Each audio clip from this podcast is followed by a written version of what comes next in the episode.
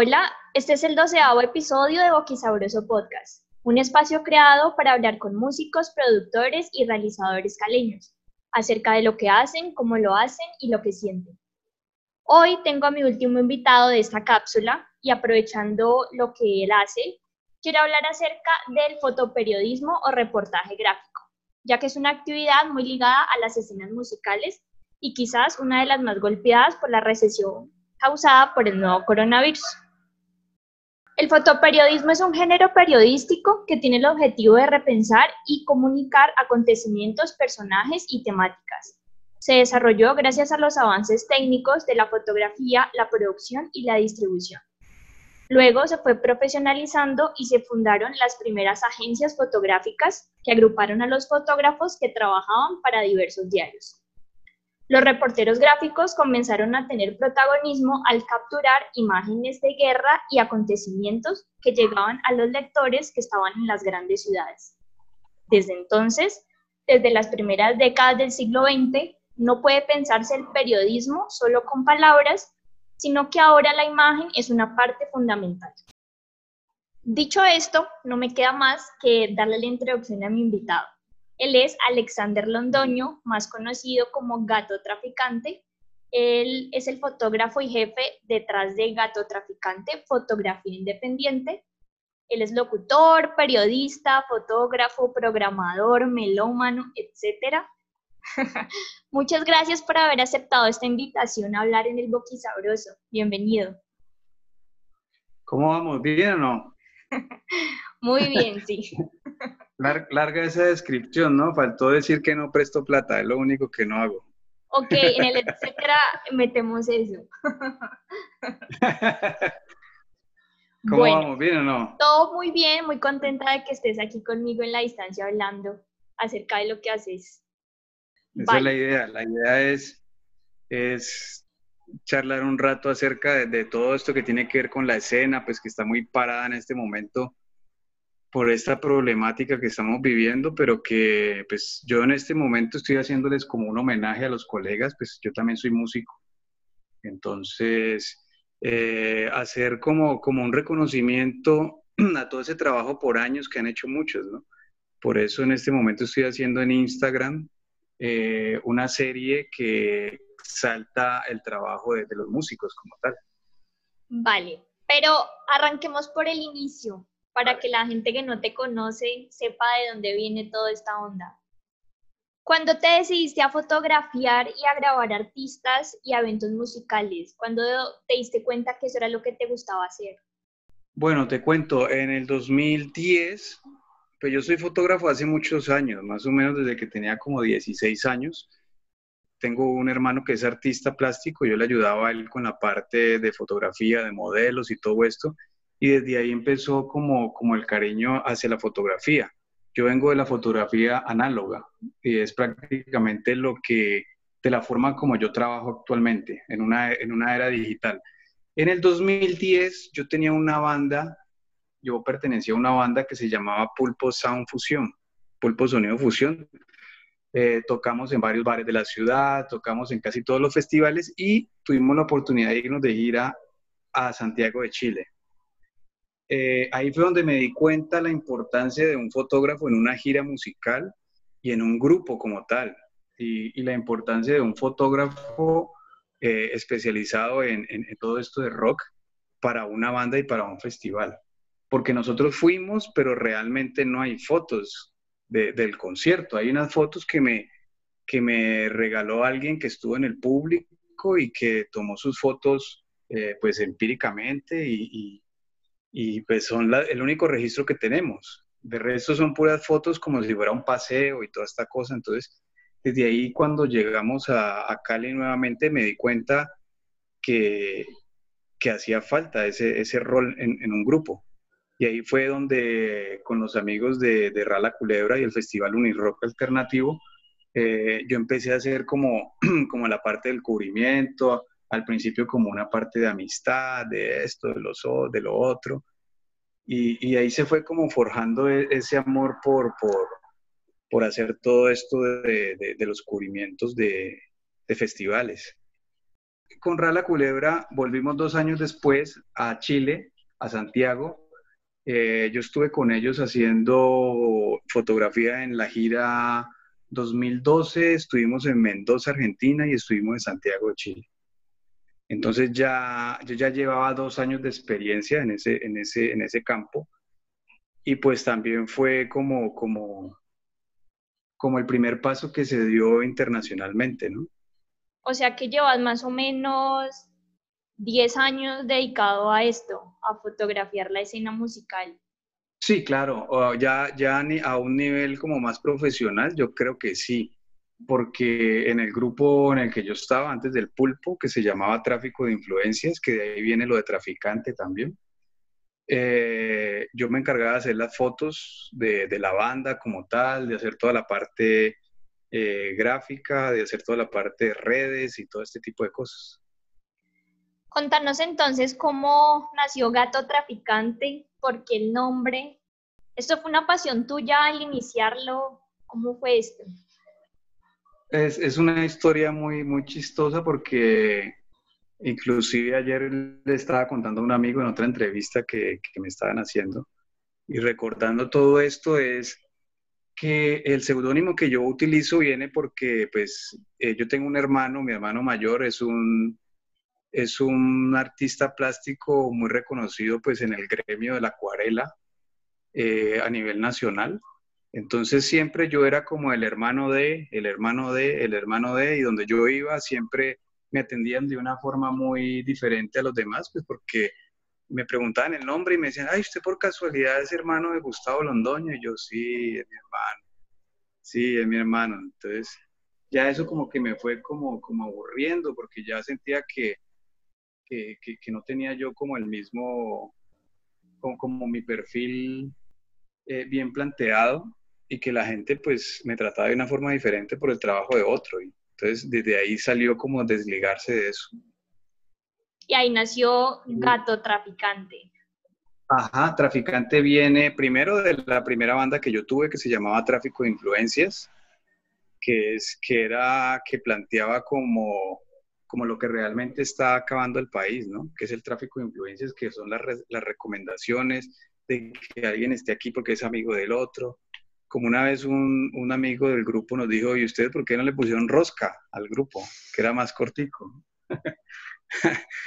eh, entonces de ahí viene lo de traficante. Traficante también es como quitarle el estigma que tenemos los colombianos a nivel internacional de ser vistos en los aeropuertos, en todos lados, como narcotraficantes. Entonces eso es como un estigma que tenemos entonces, eh, lo que yo hice fue como, como, darle, como darle, girar eso y decir traficante. O sea, traficar es compartir. Tráfico es como el tráfico de una calle que va y viene. Pero la gente siempre lo asocia con narcotráfico, que es otra cosa. Es más, yo uso una camiseta que dice soy traficante. Y la gente me pregunta, ¿y usted qué trafica? ¿Y usted qué hace? O, o, o alguien me ha dicho, hey, ¿qué tenés que me vendas? No, es que yo trafico arte, o sea, yo comparto arte, yo, yo te puedo compartir esto, esto, lo otro, tal, tal, tal. Y lo de gato es porque pues he tenido como, como varias, varios eh, momentos de, de, salud como bien delicados. Entonces la gente siempre ha dicho que yo tengo más vidas que un gato, entonces ahí asocié las dos cosas. Y pues es el animal que más me gusta. Entonces, por ese lado también. Gato Traficante es tu marca, tu empresa. Eh, sí. E inició como fotografía de eventos musicales y de artistas. Pero además ha hecho otras cosas. Tú no solo te has enfocado en eso. Sí, claro. No, claro, claro, claro. Yo empecé por la parte artística, pues primero porque yo hacía parte de esa escena. Entonces la mayoría de los músicos son amigos que yo he visto en cantidad de proyectos en los que han estado. Es más, algunos con ellos he tocado cuando yo tenía mis grupos o he tocado con ellos en algún jam que se hace. Eh, he estado entonces, siempre como retratando eso. Entonces ese fue como el, como el primer camino que se tomó. Y ya después empecé por la parte pues artística. También trabajé para la Secretaría de Cultura, para los estudios Takechima fui asistente de cámara como unos dos años o tres, no me acuerdo. Cubríamos el Petronio Álvarez, cubríamos todo este tipo de trabajos. Entonces yo aprovechaba y hacía mis fotos ahí también mientras estaba trabajando. Eh, de ahí pasé a la parte de fotografía empresarial, también es la que trabajo ahorita, social, no, pues casi todos los rangos de la fotografía, porque yo me llevo la idea de que yo siempre digo a la gente que si usted es fotógrafo, usted puede hacer cualquier tipo de fotografía. Y si no la sabe, pues ahora hay una ventaja y que vos te metes a YouTube y prácticamente te das cuenta cómo se hace tal cosa y tratas de, hacerlo. Entonces tienes la teoría y eso te ayuda mucho, que en el, en el momento en el que yo inicié no lo era, que fue a inicios del 2000, que yo estudié locución y periodismo. Ahora nos contabas acerca del viaje que hiciste a Chile con la banda que tenías en ese momento, que estabas con Rala Culebra. Me imagino que gracias a ese viaje fue que resultó la amistad con la banda Sinergia, una banda chilena. Eh, yo he visto tu último video, tienes un video publicado eh, sobre una canción de ellos.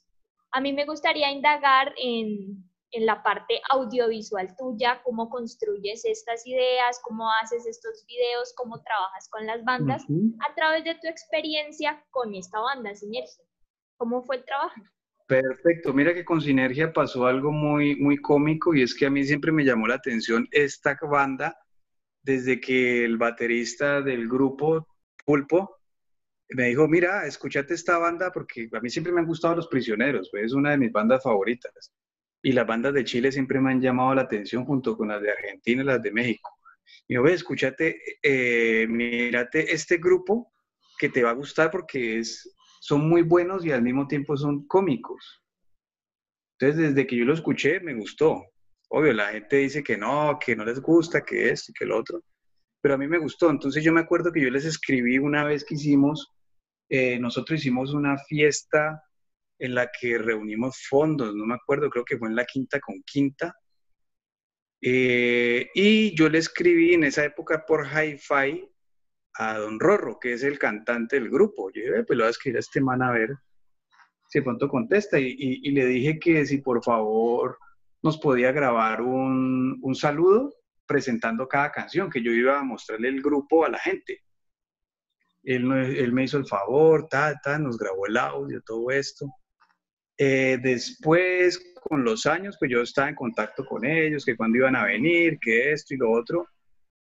Y casualmente, cuando ellos iban a venir a Colombia, yo no, yo no sabía, yo estaba, en ese momento, yo estaba, en, yo estaba fuera del país, yo estaba en Miami, cuando me di cuenta que ellos iban a presentar, yo no tenía ni idea. Me dio por, por alguien creo que me dijo, mira, ¿viste que va a tocar Sinergia? y yo tenía el viaje para dos meses y apenas iba a cumplir el primero. Y yo dije, no, yo tengo que ir para allá. Entonces cancelé todo lo que estaba haciendo y me vine para Cali. Compré, compré el pasaje y me vine para Cali y llegué allá. Llegué allá sin avisarle a nadie. Cuando llegué, ellos terminaron de tocar, yo hice las fotos, me acuerdo, pero yo no había hablado con ellos. Cuando ellos se, se bajaron del escenario, eh, yo llegué, saludé a un rorro, pues con el pase de prensa vos sabes que uno puede estar atrás, adelante, en todo lado. Entonces yo no le dije nada, sino que le dije, muy bacano el concierto, mira, te regalo mi tarjeta. Y él me dijo, ay, vos sos el gato, ¿cómo así? No, qué bien, no, que esto, lo otro. Y eso fue una vaina como, como si nos conociéramos de hace mucho tiempo. Entonces le mostré las fotos, eh, quedaron muy contentos, eh, yo trabajo con un, con un, manager chileno que es eh, Competo. Entonces él fue el que hizo toda la gestión de traerlos y toda la cosa. Creo que él fue el que me contó que ellos venían, porque ellos confirmaron como que unos días antes. Entonces los conocí, la pasamos muy bacano, esto, lo otro y tal. Ellos se fueron, normal. Después me escribe primero Don Rorro y me dice, mira, hay una posibilidad de una gira. Y yo le dije, uy, ¿cómo así? Me dijo, sí, háblate con Peto y mira, y mira a ver cómo cuadramos un, valor y esto y lo otro. Y yo, en mi mente, yo decía, así sea que me va, así sea que no me paguen, yo me voy. Yo me voy. Entonces hablé con Peto, dijo, no, mira, ahí está plata, está esto, está esto, está lo otro. eh, vos vas a ir, vamos a hacer una gira por Cuba y, vamos y después bajamos a Panamá. Entonces, y después bajamos a Bogotá. Entonces yo le dije, no, pues dame las fechas. Pero yo ya tenía un viaje otra vez para Estados Unidos. Entonces estuve con ellos en Cuba, bajamos a Panamá, ellos bajaron a Bogotá y yo me vine para Cali. Y a los dos días, como, como a la semana, viajé para, o a los dos días, no recuerdo bien, otra vez para, para Miami. Allá tuvimos la oportunidad de... Eso fue en el 2015, si no estoy mal. Hay un videoclip, no sé si lo viste, que es un videoclip que prácticamente salió por pura casualidad. Yo había comprado una GoPro, no tenía ni idea de cómo manejarla. Y yo me la llevé para el viaje y yo, no, pues llevémonosla. Entonces estábamos en el hotel y teníamos un día libre, un día sin concierto, porque fueron dos conciertos una en la tribuna antiimperialista, que es un sitio emblemático de, Cuba, que es donde Fidel pues daba sus discursos y todo esto, que está al lado de la embajada americana. Eh, y el otro era en, en, otro sitio, en un bar. Nos quedaba, creo que un día libre, y entonces recuerdo que, que don Rorro, que es el cantante del grupo, me dijo, ve, ¿por qué no hacemos un video? Y yo le dije, güey, pues sí, hagamos un video, salgamos a la calle, grabemos y después yo edito. Entonces yo le dije, pero hagamos una cosa, vámonos en transporte normal, vamos a los sitios donde no van los turistas y vamos a mostrar lo que realmente son los barrios de Cuba. Vamos a caminar. Ya nos habían dicho que en Cuba no hay ningún problema de que lo roben a uno ni nada de eso.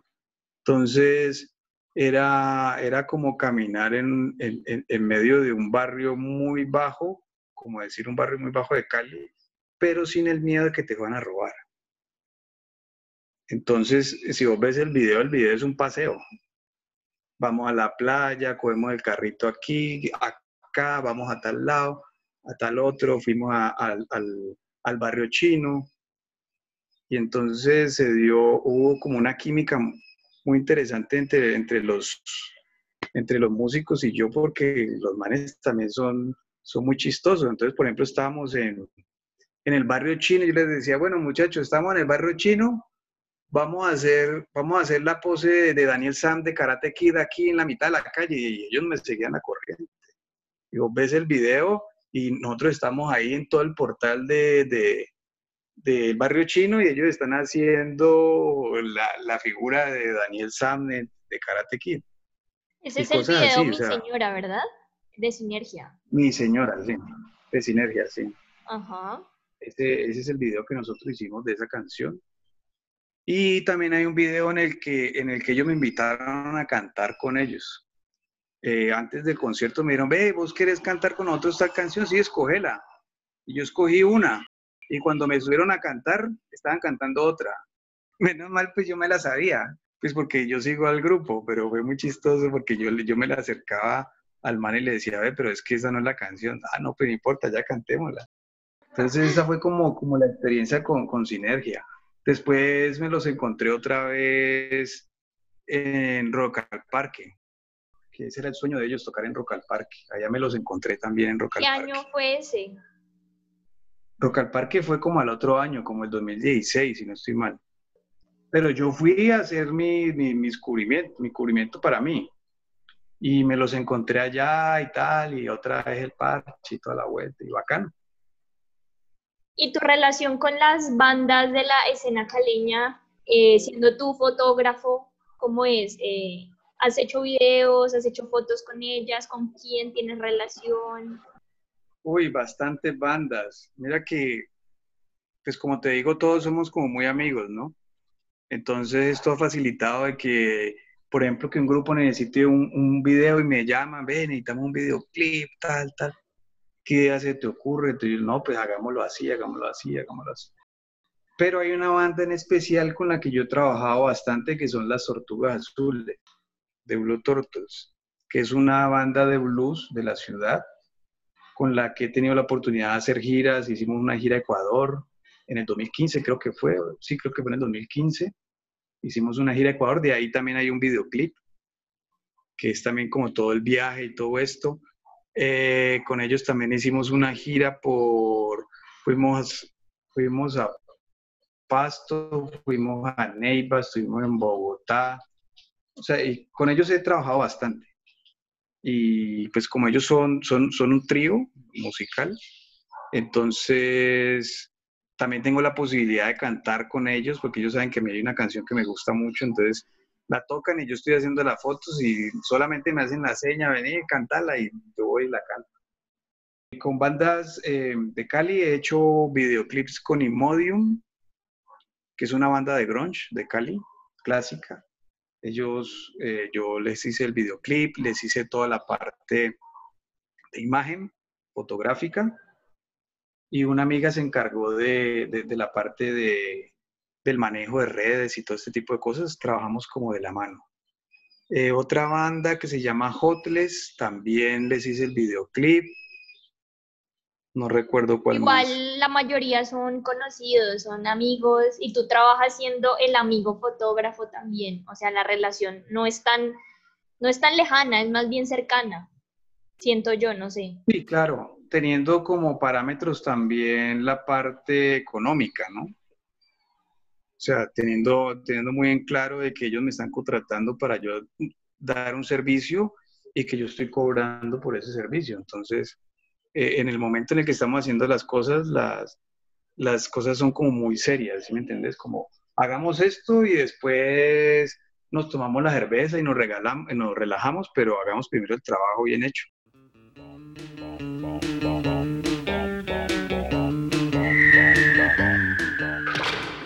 Ahorita nos estabas contando la relación que has tenido con el municipio en cuanto a cubrimiento de festivales, también con la empresa privada.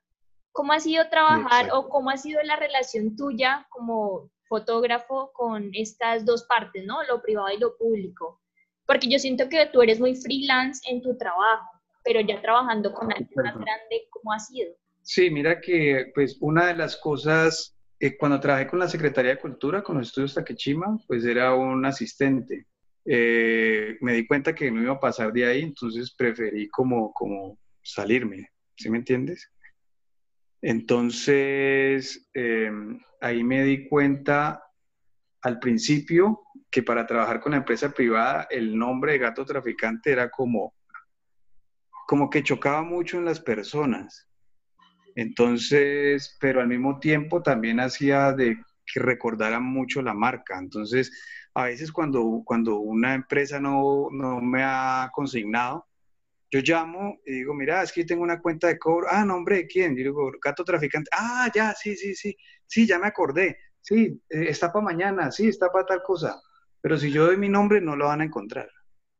O van a decir, ah, no, espere, yo reviso, este tipo de cosas. Eh, la parte de, yo hago, yo hago fotografía para el Hotel Spigwak de Cali. Hago fotografía para, para empresas también y es un trabajo, es un trabajo que prácticamente como que nivela económicamente lo otro. La parte de, la música.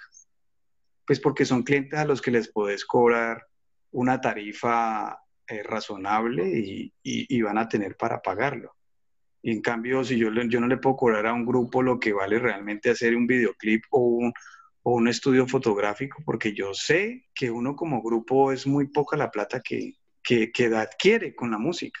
Entonces, eh, pues en el momento eh, manejo la imagen de varias empresas de, la ciudad. Todo ha sido también, algunos, algunos, algunos clientes han sido sugeridos por clientes a los que yo le he hecho trabajos de fotos, de, grupos, por ejemplo. Eh, que me dicen, mira, yo trabajo en mi empresa, uno de, mis clientes es porque un amigo músico me dijo, ve, están necesitando un fotógrafo para hacer una foto de unas máquinas. ¿Telemedis o qué? Y él era el diseñador gráfico de esa empresa. Yo dije, claro, hermano, ¿qué hay que hacer? No, mira, unas fotos así parecidas a estas. Yo, ah, no, hágale de una.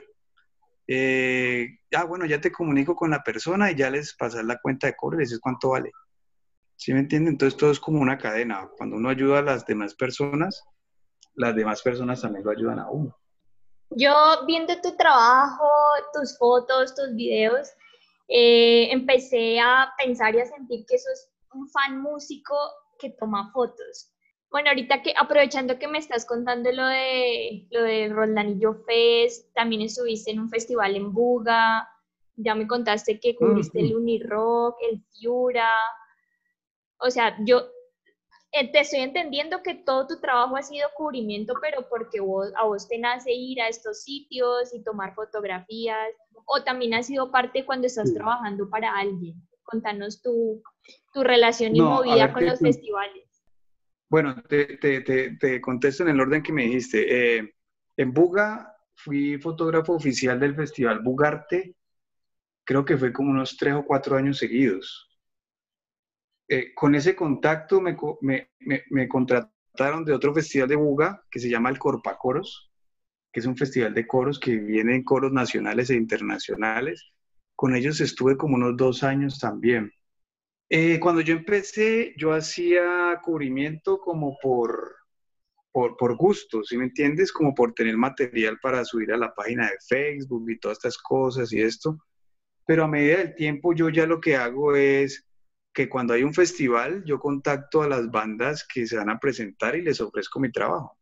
¿Sí me entiendes? Eh, por ejemplo, si es una banda internacional, eh, yo les escribo, les digo, mira, eh, ustedes van a estar en el festival tal, tal, yo les ofrezco este paquete fotográfico con tantas fotos de cubrimiento de esto, de esto, de esto, y te vale tanto. Si es una banda nacional también. Entonces, sí he trabajado con bandas chilenas, panameñas, varias bandas que, que, han venido de varios, de varios argentinas también, contactándolos y ya haciendo el trabajo para ellos como tal. Entonces yo voy, hago mi trabajo para ellos y, cubro, pero no tanto como antes, que, ya era todo el tiempo, todo el día, sino que simplemente lo hago como un trabajo. Matas dos pájaros de un solo tiro y aprovecha y ganas eh, dinero. Eh, exacto, sí, sí, porque, porque ya, ya, ya, pues hay como, como, como un recorrido. Entonces eso ayuda mucho también. Inclusive hay bandas que me han, ya, que me han escrito sin yo saber que van a venir y me dicen, ah, mira, es que queremos que nos haga las fotos. Entonces yo digo, ah, no, sí, eso tiene un valor de tanto, tanto, tanto. Que es que nos vamos a presentar en el bar tal y esto, entonces yo me voy con ellos. ¿Con cuáles bandas nacionales has trabajado de esta manera? Con bandas nacionales, a ver, te digo, no, pues que con bandas, con bandas nacionales no tanto, porque, porque el, problema, el problema cuando una banda tiene mucho reconocimiento es que ellos esperan o ya tienen su fotógrafo. Por ejemplo, los Petit Felas, ellos tienen un muy buen fotógrafo con el que he hablado algunas veces. Y ellos le pagan al man para eso. Entonces, ¿para qué le van a pagar a otro man si él viaja con ellos? Pero igual yo hago mi trabajo y eso me ayuda también a posicionar mi marca como tal. Y muchas de las fotos que yo he usado, ya las bandas me han dicho, ve, esta, esta, eh, ¿será que nos puede facilitar esta, esta, esta fotografía para las redes, para el álbum o para, es que vamos a sacar una publicidad de esto y nos usó esta foto? Entonces, de ese tipo sí hay varios, o sea, eh, estados alterados, eh, ¿qué otra banda me han escrito? Es que tengo una memoria más mola. fotos internacionales que me han escrito, inclusive fans, fans de los, de los músicos, me han escrito para que yo les venda una foto impresa, por ejemplo. Por ejemplo, por ejemplo Calamaro, yo hice fotos de Calamaro como en el 2013 y las subí al Instagram hace rato y ve al Facebook y hubo gente que me llamó y me dijo, mira, me interesa esta foto, ¿será que me la puedes vender? Las fotos, por ejemplo, de los prisioneros también todo ese trabajo tuyo está encaminado, los veo yo, a hacer posiblemente un repositorio de imágenes que cuente dentro de unas cuantas décadas la movida caleña, la movida musical caleña, porque vos fotografías de todos los géneros y de todos los estilos bandas. ¿Vos lo ves también así o, o, no te planteas en un futuro tu trabajo dónde va a estar, sino que vas cada día? ¿O cómo lo ves o lo estás haciendo?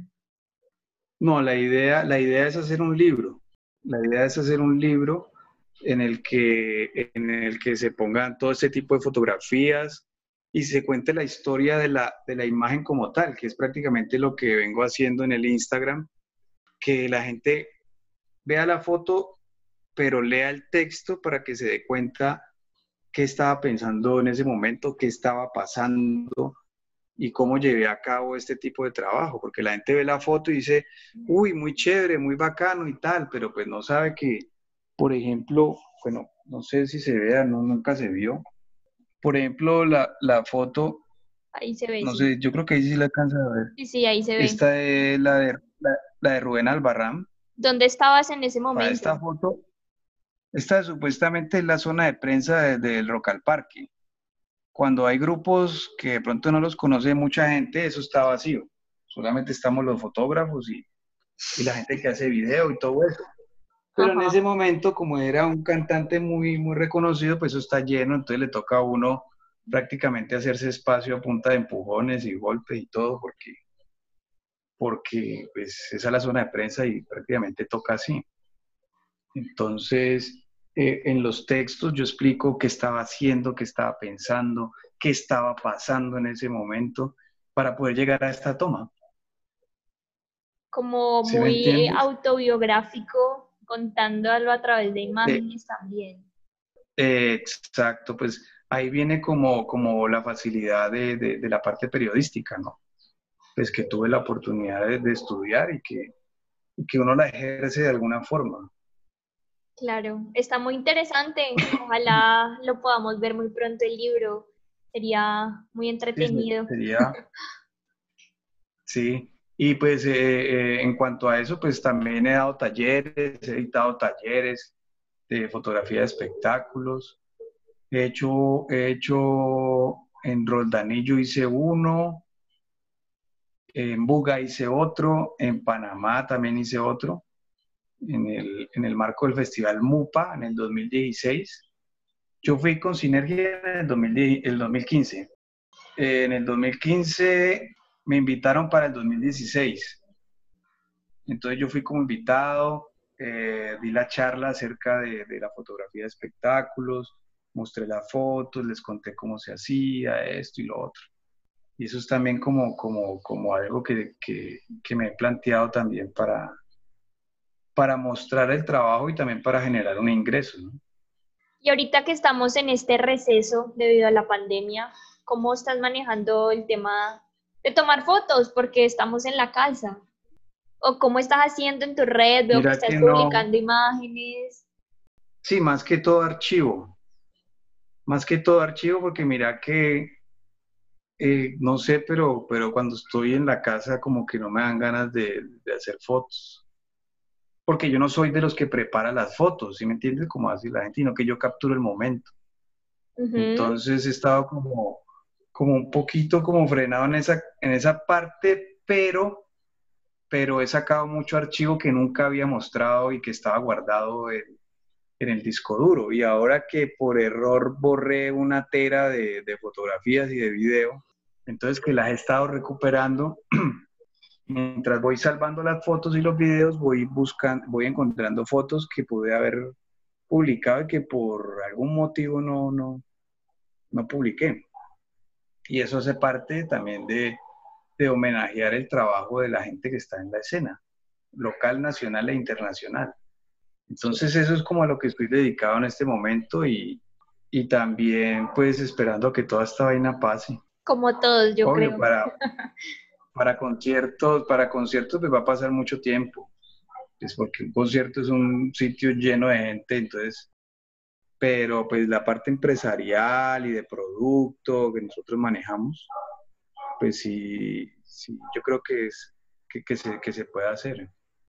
Yo quiero agradecerte, Alexander, por haber aceptado esta invitación, por hablar en el Boquisabroso. Ujú. A ti y a todos los que nos están escuchando. Muchas gracias por apoyar el Ven, podcast. ven, ven, ¿y ¿de dónde viene lo de boquisabroso? Obvio que eso es, una, es, es, un, es un dicho muy caleño, pero, pero ¿por qué le pusiste así? Porque soy una asidua defensora de las escenas locales, porque siento que la música está centrada mucho en Bogotá y las escenas regionales no se ven.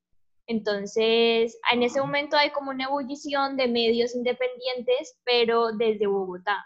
O si los hay desde otros lados, no se ven.